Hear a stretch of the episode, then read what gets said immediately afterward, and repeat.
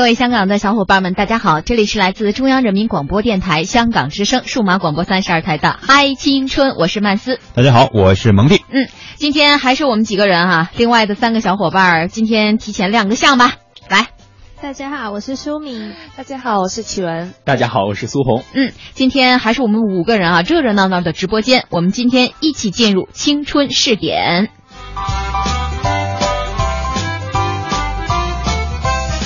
前方到站，青春试点，有去往潮流前线、文化前沿的乘客，请速上车。前方到站，青春试点，有去往潮流前线、文化前沿嘅乘客，请速上车。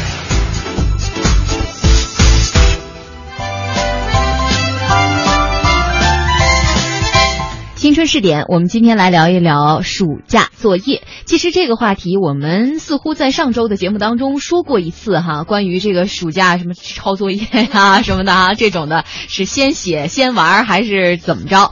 但今天我们说的这个暑假作业，可能跟我们以往这个传统观念当中的暑假作业不太一样哈。我们今天来围观一下史上最具挑战性的暑假作业是什么呢？是让大家挣满下一学年的学费。嗯，在这个常州工工程职业技术学院举行的暑期社会实践活动启动仪式上，自动化技术系和体育系啊联手给学生下发了“爸妈辛苦了，下一年学费学年的这个学费我来挣”的倡议书，要求学生呢在确保安全和人身权益的前提下，结合专业来进行暑期的实践或兼职，挣满下一个学年的大学学费。根据了解，目前江苏省内公办高职院校收费在五千块钱左右，这就意味着两个序的学生需要在两个月的时间之内，凭借自己的智慧和双手赚五千块钱。这也被学生们戏称为史上最具挑战性的暑假作业了呀。嗯，那根据介绍啊，这个学院是将与学生家长提前沟通，邀请家长一起参与监督学生完成这个任务。在开学以后呢，会开展暑期社会实践任务的评比活动。嗯，那有老师说，评比时需要提供合作呃工作合同或者是协议以及用工单位的盖章来证明，还要工作中的照片，并与大家分享自己打工过程当中的心。得嗯，可以说真是一石激起千层浪啊！这个暑假的这个特殊实践任务下达之后呢，消息也就传开了，迅速蔓延成为为了校内大学生们的这个食堂吃饭啊、宿舍晚上卧谈会啊这些的共同话题。呃，有记者呢在学校学生当中进行了一个随机采访，还发现啊，持赞成与反对观点者，反正确实都有。赞成的呢，大多认为说，你看人家国外的很多大学上学靠贷款，毕业之后呢工作还款。国内大学生啊，生长环境比较舒适，假期兼职呢还可以磨磨性子。个别同学呢认为这确实一点也都不难，但是有赞成的，就得有反对的啊。反对者也细分为两种观点：一种认为是任务确实比较难，有人说刚毕业的实习生才拿多少钱，更何况暑假去兼职能挣个五千吗？第二种认为说，大学只有几个长假，这暑假干嘛不能过得轻松一点呢？嗯，那对此呢，我们是有两点疑问的。这疑问之一呢，就是学校为什么会布置这样的作业呢？呃，打工能够培养实际的能力和责任意识吗？那么，这个自动化专业的一位老师，他坦言说，当前部分大学生啊比较看重享受，花钱非常的大手大脚，对于学习、未来工作和生活都缺乏规划。他们这次呢尝试布置这样一个暑期赚学费的任务，是希望大学生们通过实践体验将来的工作环境，来感受父母工作的辛苦，锻炼吃苦耐劳的精神。那与此同时呢，呃，打工挣钱与课堂的教学相比呀，更能培养责任意。意识和生存的竞争能力，为今后工作提前做好准备。老师觉得赚钱仅仅是很小的一方面，呃，他们看重的呢是学生获得的各种经验，在工作过程当中的内心体验。对于学校来说，学生品德、责任意识和能力培养是第一位的。嗯，另外，无论你是支持还是赞成啊，大家都会关注一个问题，就是假期两个月的时间，挣满这五千块钱到底是行还是不行？能不能完成这个任务呢？如果完不成，又该怎么办呢？学院方面说啊，发出此次倡议呢，并未硬性的严格规定说学生一定要赚满这五千块，只是制定了一个可参考的具体项目，鼓励学生量力而行、尽力而为。挣不到呢，也不会有什么别的什么处罚啊。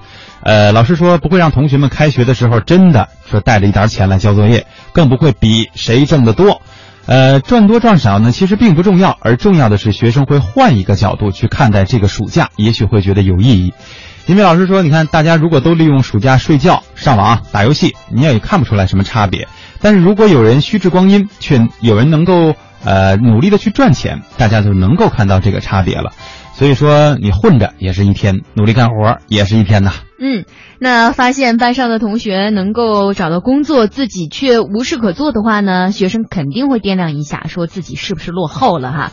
那么老师表示说，找到不足以后，用暑假来学习或者是考证，迎头赶上也是一件好事儿。嗯，老师这说法听起来挺有道理，不知道在座的三位小伙伴们觉得有没有这个道理呢？嗯。有啊，有是吧？那你们觉得学校如果给你们布置这样的暑假作业哈，那那你们首先觉得，哎，一乍一听起来这个任务给你们，你们是嗯嗯能够完成的是很轻松啊小 case，还是说哇好难哦五千块是吧？有什么感觉？呃，其实我觉得有点困难的，可是呃，我就觉得呃这个布置其实挺好。因为呃有点困难的话，是因为呃香港的一年的学费不止五千块，就呃四万多。然后就是如果布置这样的作业的话，肯定是困难的。可是我就觉得，因为他没有硬性规定我们一定要赚呃四万多吧，所以我就觉得也是挺好的一件事。因为呃暑假的话，我们就。呃，晚的话就耗掉了一个一整个暑假，那就很浪费时间。呃，不是说呃这样不好，可是我就觉得有一点有呃做一点有意义的事，或呃会更好，因为嗯，我们只呃只有在工作的时候才能呃学习到。书本以外的知识，嗯，还有就是明白父母赚钱是怎么辛苦的一件事。嗯，你说希望这个假期能够做一点更有意义的事儿哈，呃，那你所谓这个更有意义包含哪方面呢？如果说假期去实习了，去打工了，如果让我说啊，比如说假期去挣这个钱了，我觉得也挺有意义的。为什么呢？提前接触一下社会啊，知道挣钱不容易，这也是意义啊。那你所说的那个更有意义是什么呢？更有意义就。就是呃，相比呃玩会更有意义，就是工作。嗯哼，对，就是我刚才呃说的那一点。啊，来，请问。我就是觉得更有意义，就是又能赚钱，又能找到工作，又能早一点接触到社会，这样子。还得能玩。对。想得美，哪有这么好的活儿啊？关键是是让玩着挣钱，对吧？这是很多人最崇高的理想，也是毕生奋斗的目标。但是实际生活当中，确实发现这个，如果想用这种方式去实现自己挣钱的目的，还是很难的。当然，除了我们所说的那个什么世界上最好的工作啊，呃，来苏苏红先表达一下观点吧。啊，对，呃，我还是觉得，虽然说如果我的学校给我布置这样的任务，我觉得完成起来不是有太。没有特别大的难度，但是我会有压力。嗯，他我觉得五千块钱对于我们内地的孩子来说也不是一个小的数目。对，把这个当成一个既定的目标，让我去在这个暑假去赚五千块钱，我觉得还是有压力的。所以呢，我不太赞成学校。发出这样的倡议，嗯我觉得这个应该根据每个人不同的情况。如果说我自己有自己的安排，我想利用这个暑假去赚钱，去为这个下一学期的学费早做打算的话，我觉得可以。但是你说学校他统一倡议的话，会有很多问题。比如说下学期我就会想到，大家学校布置这个事儿了，大家一来肯定会在讨论，哎，你赚多少钱，我赚多少钱，这个肯定对会比较。那比较，有的人赚的多，有的人赚的少，这个有的同学肯定会心里有压力的。哎，是，哎，你们现在自自己上学的学费还都是家长交吗？嗯，对，你们两位是哈，因为四万多块呢，确实挺多的。确确实挺多的。苏苏红呢？我其实我呃大学的时候大四那一年的学费是我自己赚来的。哇，好佩服你！但是其实我觉得这样还是有一个过渡的阶段，因为我大一大二大三还是要靠家里来帮我拿学费。但是大四可能自己的这个社会经验也在一点点的增多，那自己能赚的活、能赚的钱啊，能干的活可能也多了，嗯，就自己攒下了一点学费。哇，啊，大四那出国还是靠家里是吧？对对对对，这钱有点多了。那你现在的学费呢？现在的学费是以前攒的剩下的，还是继续家里？呃，现在的学费呀，还是家里拿一些吧，我自己也有也有一些，因为我现现在的年纪更大了嘛，赚钱的能力 在增长。其实苏红老师他自己年纪大，其实呢还还是花美男啊，在我看来还是小孩一个哈。是，关键这个我觉得听出来了啊，呃，中间有一个很大的差别，就是你到底学了什么样的专业。这个对于你上学的时候能不能挣到钱还是有很大差别的。如果说像之前苏红学的生物工程啊什么这类的啊，确实你说怎么去挣钱呢？也没有什么个办法，对吧？一般这东西你说要搞科研或者研发一个产品，就算是上班之后也要很多年的时间，可能才能制制作成功。呃，上学期间一个假期两个月的时间哈，像通过这个挣钱确实不容易。但你像我们这种，比如说本来就是学艺术类的，相对来说那就容易很多了。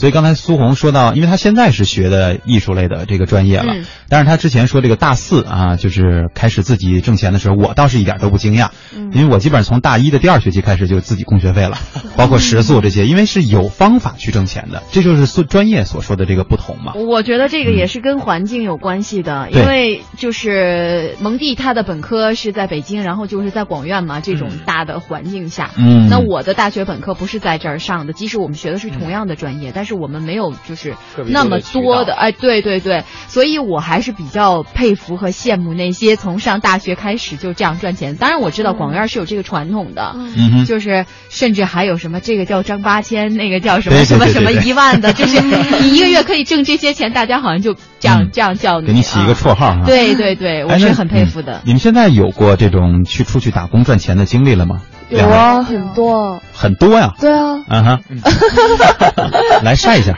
好，我我我告诉大家，我曾经担任的工作，嗯，老师，补习老师，嗯，在面包店店里工作，补补补习补习。什么？呃呃，就是小孩子小学生什么他不懂就问你。啊，全部都是在面包店帮人家补习嘛，也可以也可以。然后啊呃，面包店店里卖面包，嗯哼，然后在餐厅。就是啊，服务员还有就是文职的工作也做过，就是帮人家订货，嗯，订货啊，对对对，还有采购这一类是吧？嗯，暂时就是打电话，他打电话。这其中哪哪一项让你觉得特苦，就是有点坚持不下来？打电话。为什么？哇，这好辛苦，因为他那个是，自己来一哇，真的好辛苦。因为我好像做了两天，已经呀顶不顺呢。嗯，就是话已经说出来了，顶不住了，真的。是因为累还是被拒绝？是嗯。拒拒绝是一定的，就是可能你打一百个电话，可能有两个人跟你聊聊完之后就没有了结果了。但是那个问题是，你那个薪金的计算是让你觉得不值得这样子，因为他说如果你成功呃完成一。一直呃完成一单生意的话，你就可以有有一些佣金。明白，它是按成功率来算。对，然后然后我说，如果我当了两个月，做了两个月，然后可能没有一个成功的个案怎么办？他说，对啊，你就没有钱了。哦。所以我就做了几天就辞职。我以为你坚持下来了，然后最后取得了成功，要给我们讲一个励志的故事。原来是这样。我想，但没有。然后最快乐的呢？啊，当然是补习。啊，因为可以跟小孩子玩是吗？哦，不是，其实也那个薪金，对对，薪金真的很高。是吗？对，然后因为我们上学的时候就是大学嘛，你时间比较就方便点时间，然后他家长对真的很好，有时候你一个小时大约能赚多少钱呢？起码一百。啊，哦，起码对，起码。一天有几个小时，生活费至少够了。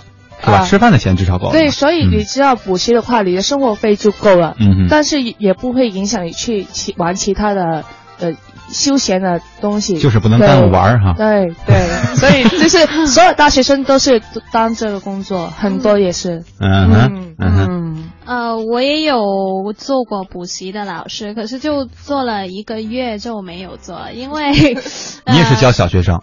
呃，教小学二年级的一个男生，然后呃，其实呃，补习的时候那个过程还挺好的，不过因为呃，最后我就我的学习也有点忙，然后就呃谈不了时间的话，那就没有补。然后我还做过那个呃，我好像在之前的节目都 我记得。提过了，就是啊万宁。啊啊啊！对，万宁的一个呃售货员吧，叫做我就呃这个还挺长，我当了两年。两年啊！高考以后呃断断续续的也做了两年。你是那种导购还是说收银员啊？啊，什么都要做啊，就换班来的是吧？对，呃，比较辛苦的一点就是要站。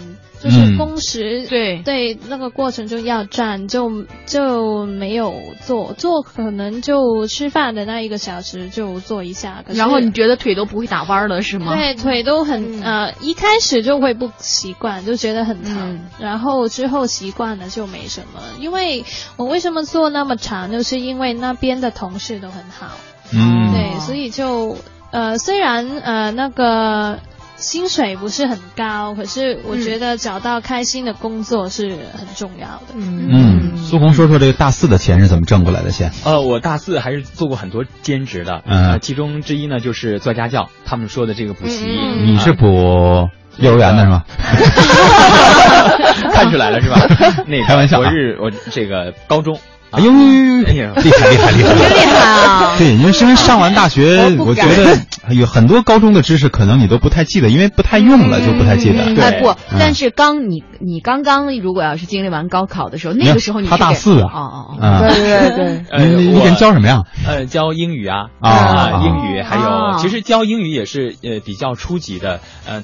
他那个英语水平本身就不太好。啊啊！我教他基本的语法啊，虽然说教的是高中的哈，但是知识可能是从所以心里觉得还够用，对对对，还够用，要不然不能误人子弟啊。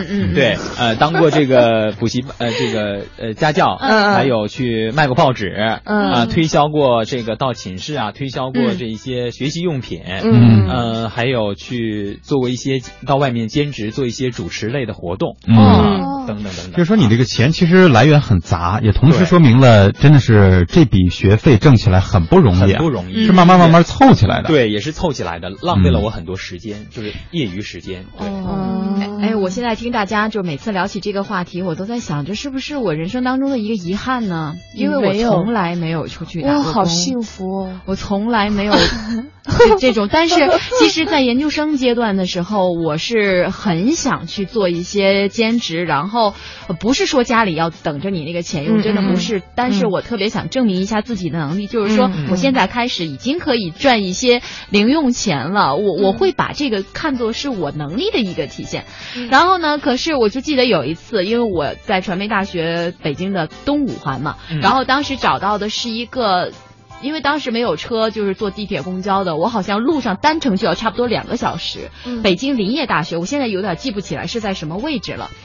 呃，那个时候正赶上快要期末，然后也是找到这种配音的，就是就录什么，我记得是录一个教材的，这个按小时这种收费的。然后后来他们那边就试过音之后，就很想叫我过去录，然后几次打电话，但是呢，我跟家里商量，然后我爸爸就是说。你现在马上要期末考试了，你去两那个来回路上四五个小时，然后你去一天把时间都搭在那儿了，那么累才能赚几百块钱的话，太不太不划算了，说不要去了。我觉得我就。就是最想出去，马上就能做成的那一次机会，还被这样给浇灭了。嗯，家里管的是不是会觉得家里管太严了吧？但是不，因为你都研究生阶段了，是吗？呃，但是其实呢，我可能是是这样，因为我从小就是有什么事情都要跟家里就沟通啊，啊，就要汇报啊。可能是因为我呢太乖了，呃，是有点这种，是有点这种，所以家里人的意见也会给我很大的影响。因为你如果你你会发现，如果你什么事情都跟他们讲的话，他们。对你的这个牵挂和不放心的这个指数会越来越高。对对，而且我觉得这个男生和女生还不太一样。是呃，男生可能家长比较放心一点，你闯一闯，呃，学一学，早一点学赚钱的能力，这没有什么不好的。毕竟你以后要养家。对啊。但女生我就觉得不太一样。女生可能如果我以后要是有女儿的话，我也不让她去赚钱，过早的赚钱。我觉得赚钱是男人的事儿。好男人哈，这句话突然引起了大家的兴趣，拽回来拽回来啊，还还说这个是咱们打工赚钱的事儿啊，嗯，听起来确实是哈，就是各位的这个对于打工赚钱的态度实际上不一样。我觉得香港的同学呢，实际上会觉得说这只是一个假期的体验。呃，更多的是从中能够掌握到什么东西，比如说钱也好，或者是真正的社会经验也好。嗯。而像苏红，我觉得她做的就比较杂，因为刚才这个两位香港女生说的时候吧，基本上也就那么两三项，但是这两三项之间也有一些是相对来说雷同的，对吧？而苏红呢，基本上就是能干什么就干什么。对。这种，呃，我想问一下，你们选择这个去干哪一项的时候，理由是什么呢？就是会偏向于哪哪一方面去选？单纯的是只看钱吗？还是说这东西对我可能会有点帮助，或者我就喜欢孩子，或者是什么？哦，我我最最考虑对方地方就是方便，方呃地理位置方便。对，然后如果那个地方工作离家里或者离学校的地方超过半个小时，我都不会做了。你这是懒啊？不是不是，因为刚才像曼师姐一样，真的，如果你把那两三个小时都堵在一个地方的话，真的很不划算。哦。然后我这做过最享受的一个另外一个工作，就是在学校那个餐厅里帮人家，呃，就是打一些文件。嗯。然后就是学校离宿舍五分钟，来回五分钟就可以。然后每天就是一个星期当两天，每天两到三个小时，就是一个星期只有。可能四五个小时吧，但是薪水比一般人都高，四十多块，五十多块一小时。对对，然后还包你吃的哦，对，所以很划算。对，这个比较好。所以，所以我最考虑就是方不方便。嗯，这是他的理由，启文的理由啊。对，我就呃，第一也是方便，就是离家比较近的话，就会呃选那个。还有呃，第二就是呃薪水。因为呃，我觉得呃，打工除了要呃方便以外呢，因为我我的薪水一部分要给呃家里的，所以就我就觉得薪水比较高的话，我还是会选择那一个。呃，你是独生子女吗？不是啊，我有我三姐弟，所以你是老几？我是第二哦。对。呃，我觉得我我是看我在处于一种什么时候。如果这个时候我缺钱，那我肯定是呃，主要是看我这个薪水。嗯，比如说找一些这个赚钱多的这个工作。但是如果说我觉得我可以去结合我自己的爱好和兴趣，也是我非常乐意选择的。嗯，对，呃，看具体什么情况了。嗯，对，嗯哼，嗯。我我我我觉得，你的你对你没接过，对呀，没接，所以我真不知道该说什么。其实我觉得我更看重的是这个经历，但是我确实没有哎。嗯，那就我就顺着你的经历说吧。实际上之前我做过的这些，因为可能专业性相对强一些啊，跟专业结合相对多一点。但是我一般是分场合，就是不先不看钱，因为我觉得在上学这个阶段。呃，挣多挣少只是一方面，最后大家可能如果说要非要比拼的话，可能拼的是最后谁找的工作好，对吧？这也是很多人的传统观念。当然我没这么想啊，就是在上学期间呢，实际上要找这个东西的话，我要看它的平台，就是这个平台到底它的出口有多大，或者说它要接触什么样的人，哪怕比如说就做一个。呃，商业的这种路边的这种啊，什么商品推荐的这种主持哈，比如说某个品牌的发布什么的，如果说他仅仅是面对这些普通的消费者，然后呢，跟也就是一些公司的这些所谓的高层，包括他们的管理人员，然后一些模特做这些展示的话，可能给的再多，我可能也不会选选择去去啊。一个是会觉得说，呃，做这种东西以后，因为这个行业还是要讲究一些，比如说层次嘛。就是你做这个东西做时间长了以后，可能会其他人就觉得你可能就是这个层次，你以后只能做商演、做路演，对啊。然后这是一方面，另外一方面就是接触的人可能相对来说就是商业化的气息要太浓了。嗯，我觉得没有必要，因为以后到了社会当中，比如说现在啊，就是要接触任何人、接触商业的都很机会都很多，没有必要在那个阶段就把自己先弄得那么社会化，把整个人。但如果要是说。可能给的相对于来说也比较少，但是你能接触一些文化圈的，比如说在北京也会有一些呃协会，或者是像什么美术家协会啊，什么书法家协会做一些团体的这样的一种展示。比如说有的时候他们会有一些什么诗歌朗诵会，嗯那个从薪金上来说真的很少哈，就基本上就 您是朗诵一首诗，就是意思一下，对，就就是意思一下，车马费这就叫。呃，但是你接触的这个圈子是不一样的，来的这些人可能有一些真的是行业内的重量级的那个行业内啊重量级的大咖，虽然那会儿嗯没有接触自己没有接触到那方面的人，就或者说嗯就算认识他了，你可能也觉得没什么用。但是呢，从他身上你还是能够看到一些不一样的气质。嗯，有的时候这是你在学校当中很难接触到的，因为老师是老师的这一方面，他所带来的这个气质更多的是从知识上来给予你的。嗯，但是这些人他们经常在社会上去游走，所以他们带的那些社会当中的一些游刃有余的做法，或者说在这样的一种社会当中，因为社会我们也知道，一是乱啊，比较复杂，另外呢就是节奏也很快。作为这些文化圈的人，他们能够在这样的一个环境当中保有自己的那一份执着，或者说我比较推崇这个单纯的去思考的这样的一个这种气质，我觉得哎，这是给我的很大的启示。所以无论钱多钱少吧，可能我会先选平台。嗯，这是我个人的观点啊。嗯，还是很理智的哈。我们很认同，我们很认同你的这个，我非常非常非常赞同。对，但是现在想起来，确实还是会有一些意义，因为之前你甭管是跟别人交换名片，还是如何，或现在还有的，确实还有一些联系。呃，因为现在正好也在做节目嘛，就是有的时候确实能够确实用得到啊，而且就算用不到，因为之前我听过一个长辈儿啊，就是也是比较有名吧，就是那个。呃，CCTV 的那个新闻的主播赵普，嗯啊，跟他聊天的时候，他跟我说，他说，呃，告诉你一个好的方法，就是在人生阶段啊，因为你现在就算你已经工作了，你也不是干了十年二十年的这种老工作者啊，嗯，呃，有一个特别希望大家能够借鉴的，就是要认很多很多的师傅。这个师傅不仅仅是你专业上的这个师傅，就是也可能他是你生活方面的，也可能是你情感方面的，甚至有一种就是说你可能没觉得他有什么一技之长，但是如果你碰到了什么事情，你跟他说，他可以帮你缓解你的心情，这都可以作为你的师傅。他当年讲了一个例子啊，就是那个汶川地震的时候，他呢就是央视派他去前方做一个报道，他当时就虽然经验也很丰富，但是也很慌。因为没有之前没有过这个经验，没有做过这样的报道，因为灾难事件也不是常有嘛，所以他很慌，他不知道怎么办了。于是呢，他就找了一个自己认为能够帮他解决的这个师傅，好像是国家语言文字工作委员会的一个老师吧。呃，确实可能之前给过他一些指导建议。老师，我忘了跟他说了什么，反正就是只有一句话，赵普就安安心心的去那边去做直播了，就是一句话就能够给他打一个强心剂。嗯，所以说那是什么？你忘了吗？对对对，对我们这是重点。啊！对，我想起来了，就是呃，就真的很简短，就是要真实，就就三个字，要真实。嗯。嗯，就这样，就是包括这这个里面其实含的很多，就是你的信息传递的要真实，嗯，你的感情流露要真实，嗯，对吧？你做出的这个直播的时候。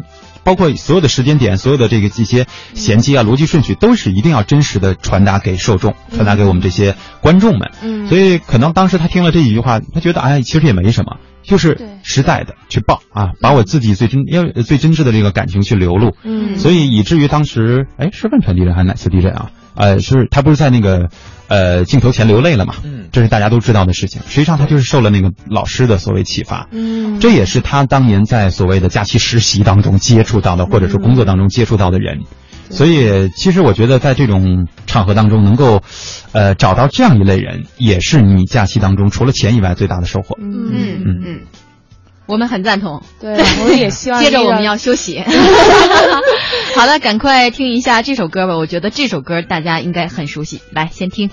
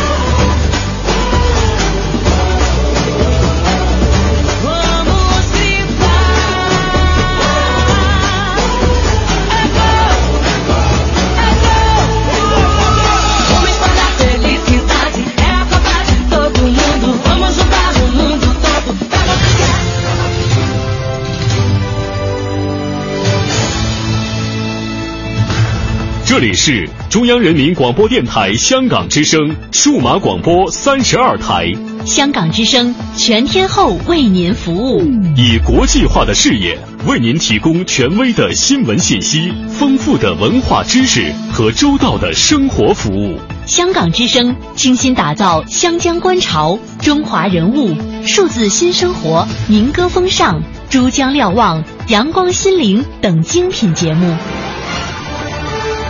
评说新闻中的道理，论述事实中的缘由。香港之声新闻节目，纵览全球资讯，平息焦点话题。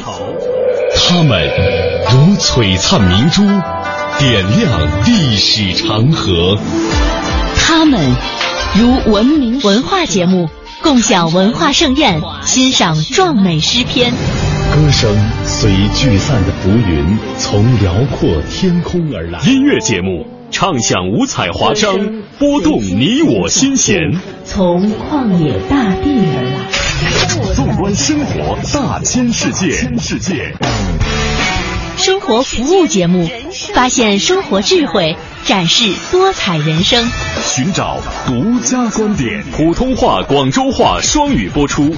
敬请关注中央人民广播电台香港之声数码广播三十二台。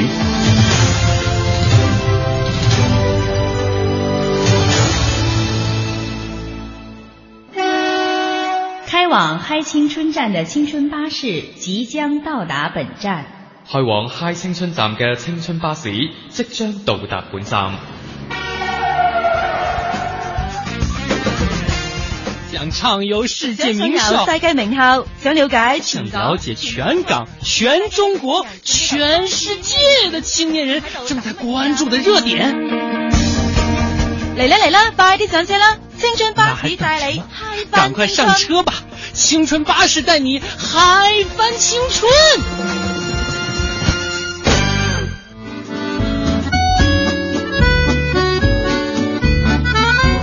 好的，半点评宣之后，欢迎继续回到中央人民广播电台香港之声数码广播三十二台的嗨青春，我是曼斯。大家好，我是蒙蒂。刚才在半点之前呢，我们聊了这个大学期间啊打工赚钱，呃，提到了一个学校，学校给大家布置的暑期作业呢，就是说在暑假期间要出去打工赚够下一学年的呃这个费用哈。嗯。那么根据记者的调查呢，呃，看一看同学们是不是真正能够完成这样的一个任务哈。这这个一个暑假打工在内地，他真的能挣五千块钱吗？我们来看一个典型的例子，一位同学啊，小张，他有多证在手。哎，香港的同学啊，这个多这个这个证，明白是什么意思吗？嗯，证书，不是证书，呃，就是你考了什么资格？哎，对对对，是这个意思哈。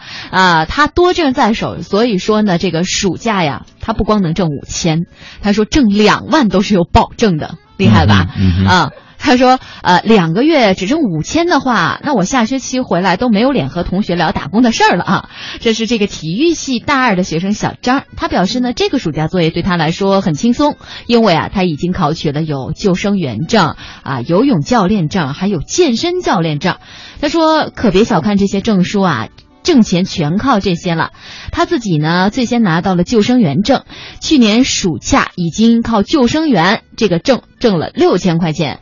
那他说很多公园现在都有水世界，游泳馆也是越开越多啦，救生员必不可少，找个工作不难。嗯哼。那么这今年呢，他就不打算做救生员了，他初步接触了几家健身会所，他说我可以去当游泳教练呢，按照五五分成来算，呃，这个暑假两万收入有保证。那小张坦言说，班上同学多多少少啊都有一两张证书，暑假兼职收入不会少于万元的。对，本来大家还会觉得说一技在身又有证证书的这种小张的这种人啊，确实比较少，看似是特例。但实际上呢，在我们今天所说的常州工程职业技术学院这样的学生其实并不少见。学校的老师张雪华就说呢，他们曾经对系里的学生做过一个调查，百分之七十左右的学生都有过兼职的经历，而百分之九十四的学生认为兼职打工是有好处的。预计呢，暑期能够挣满四千元以上的有百分之四十。而在这个学校的体育系当中啊，这个统计数据就更惊人了。呃，体育系的学生百分之百都已经找到了假期的兼职工作，百分之六十以上还说都能挣到七千块钱以上。嗯，这个确实是 很厉害哈，我只能这么说了，因为我确实没有在上学期间打工赚过这么多的钱。那跟伙伴们聊一聊啊，就是你们觉得什么样的专业更便于打工赚零用钱呢？会不会说这种呃偏于什么技术类的院校可能更容易一点呢？嗯，我觉得还好吧。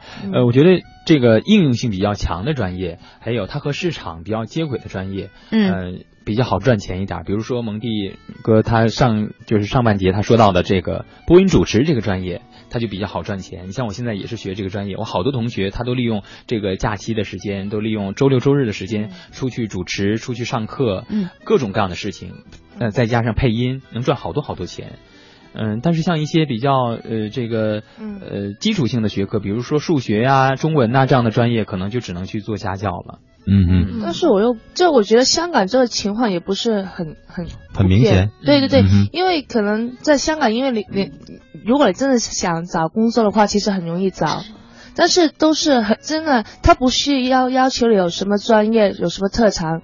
只要你真的有用心，就是看你的态度。只要你是一个真的很花时间下去，这样就可以了。就是真的不需要什么专业这样子。但是我又话又说回来了，我真的不建议就是大学生一切都向前看，就是真的把暑假时间、寒假时间去为了赚钱，因为我觉得钱是可以毕业之后再去赚的。嗯，这个暑假时间真的可以，就像你们刚才也说的，做更多有意义的事情，完全可以参加一些和专业相关的一些实践呐、一些实习呀。嗯，比。这个赚钱要来的有意义的多的多了，我觉得。嗯，对，因为暑假就呃多多半是一呃两到三个月吧。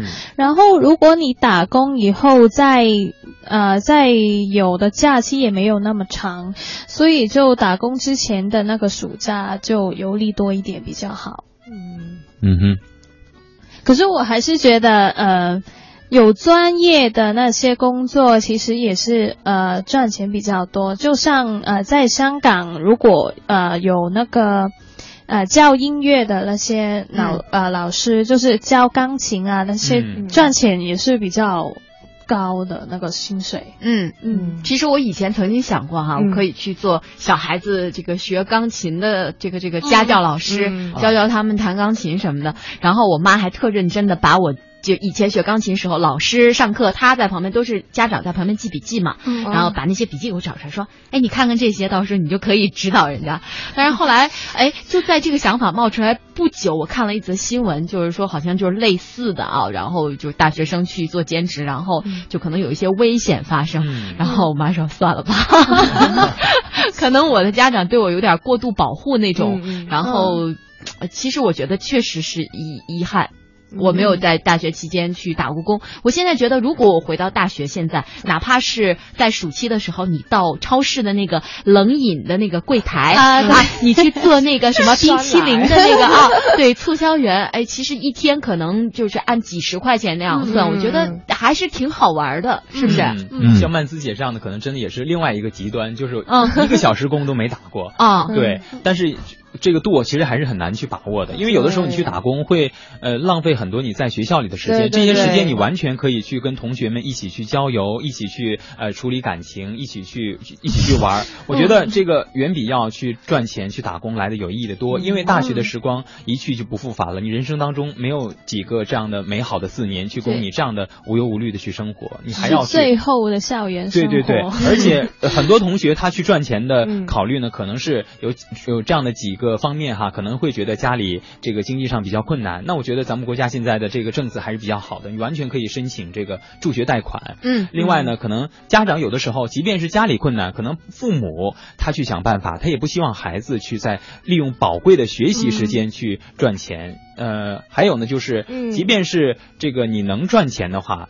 嗯，我觉得在工作之后呢，你会通过这个你在大学之间学的这个知识，会赚更多的钱，这个是得不偿失的一件事情。嗯，对，刚才苏红说这个，我倒是比较赞同。是什么呢？就是我在大学毕业的时候，我们班的这个班长，嗯嗯，呃，其实，在学校里的时候，跟大家的关系啊，也确实很不错。然后呢，也同时能够，因为他也是我们班最大的一个，年龄最大的一个，所以他也能帮助很多的人。嗯，呃，但是在这个毕业照的时候，他因为自己去出去接。接了一个活儿啊，就所谓干活儿，他没有照，这个毕业照里是没有他的。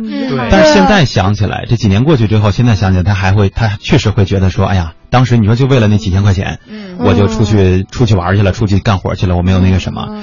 另外有一点呢，就是刚才呃三位都提到了，就是说这个学校当中的这个学生时光，真的还确实不一样。因为刚才我记得书敏也接了一句哈，接了苏红一句说，哎呀，最后的大学时学校时光，确实是这样。因为上了班以后，你会觉得，哎呀。就是呃，就上学的时候都会觉得上班好，嗯嗯，然后上了班以后真的是觉得上学好。因为我上学的时候觉得上学 那就是明智的，对这就是想的明智的啊。嗯。另外一点就是，实际上，比如说以我个人来举例，就是在学校当中，当年上学的时候，就算利用一些闲暇时间啊去接活，比说白了比我现在挣得多，嗯，而且多了不星不止一星半点啊，嗯，呃，但是也有一个差别，就是那个钱是并不稳定的。而且那个钱就是你需要非常非常就是特别拼的那种，满处跑也好，然后去比跟别人有各种方式去接触之类的，才可能。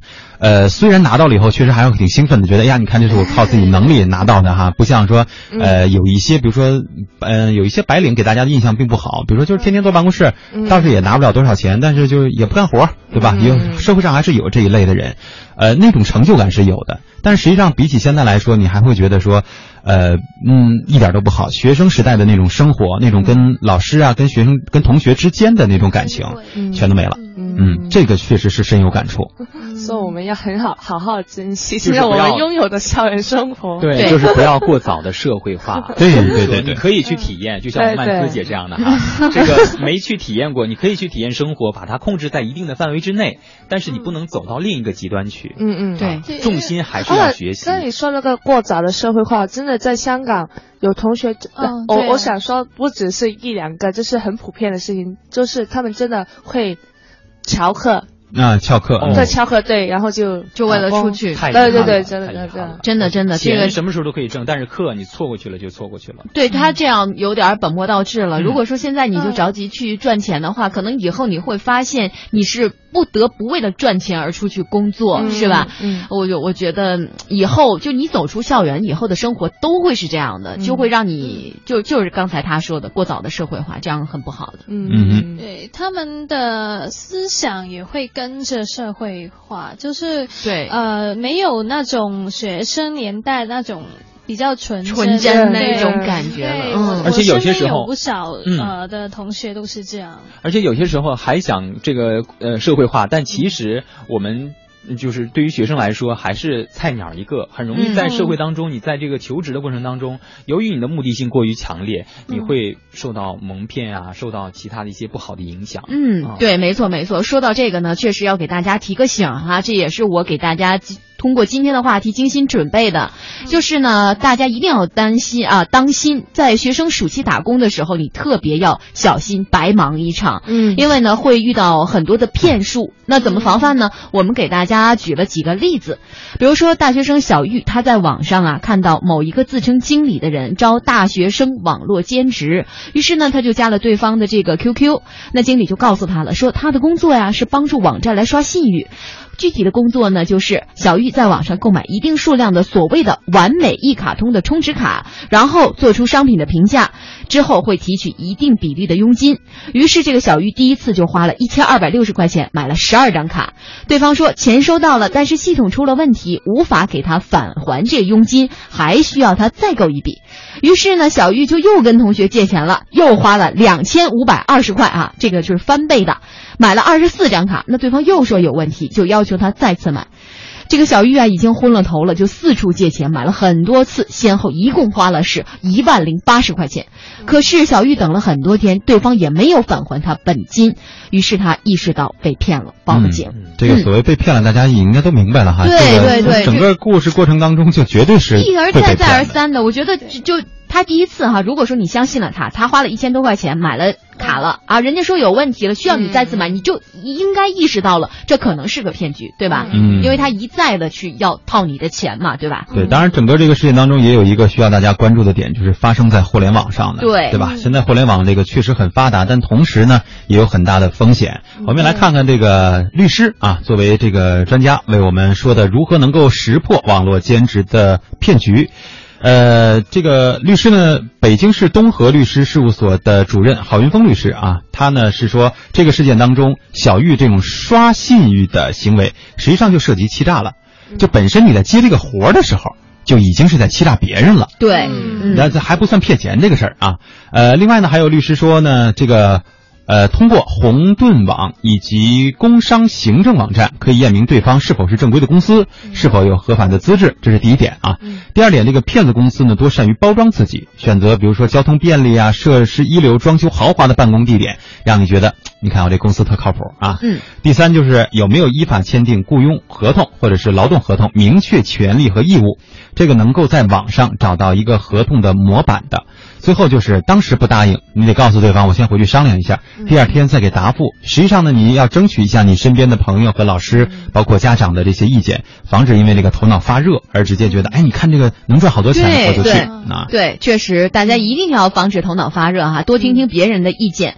还有呢，我们给大家支个招，就是暑期常见的打工六大骗局。第一个就是我们刚才说的，跟这有点像哈，就是白忙一场。嗯，就一些大学生呢会被个体或者流动服务的公司雇佣，说讲好是以月为单位来领工钱，雇主呢就说，哎，你要满干满一个月或者两个月哈，否则就不给钱。可是事后呢，雇主就哎很很多找借口的拖延工资。那如果大学生不干了，那雇主正好是以他没有干满这个期限为由。不给他钱。嗯，另外一种就是在这个招工广告上说啊，有像文秘呀。公关呀，这些听起来确实挺轻松的，因为无非就是打印一下东西啊，给老板当个秘书嘛。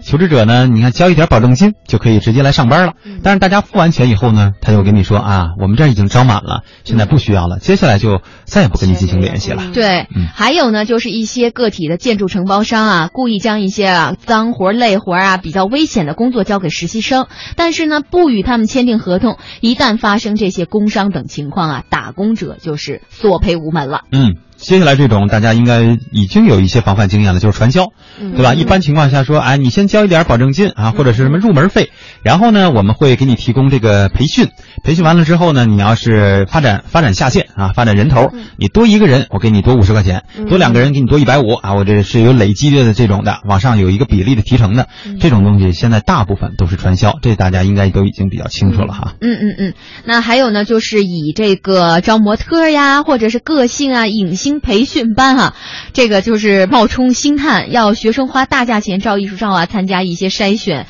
后来呢就会再借口说，哎呀，你这儿条件不够啊，那儿条件欠缺呀，是吧？嗯。还有的呢，就是以娱乐呃娱乐场所特种职业的高薪来吸引求职者，甚至逼迫其做色情交易。所以大家哈一定要警惕，如果遇到人身安全受到威胁，就应该立刻报警。对，今天我们在节目当中呢，和大家说了好多啊，这个有关于为什么去选择兼职，选择什么样的兼职，依据什么样的条件，找的是什么样的感觉，怎么样防骗等等等等哈，很丰富。呃，也希望大家能够通过今天的节目呢，有一定的借鉴作用。记得珍惜学校的时光，挣钱什么时候都不晚呀。好的，我们明天继续再聊，伙伴们跟大家说再见吧，拜拜，再见，好，再见。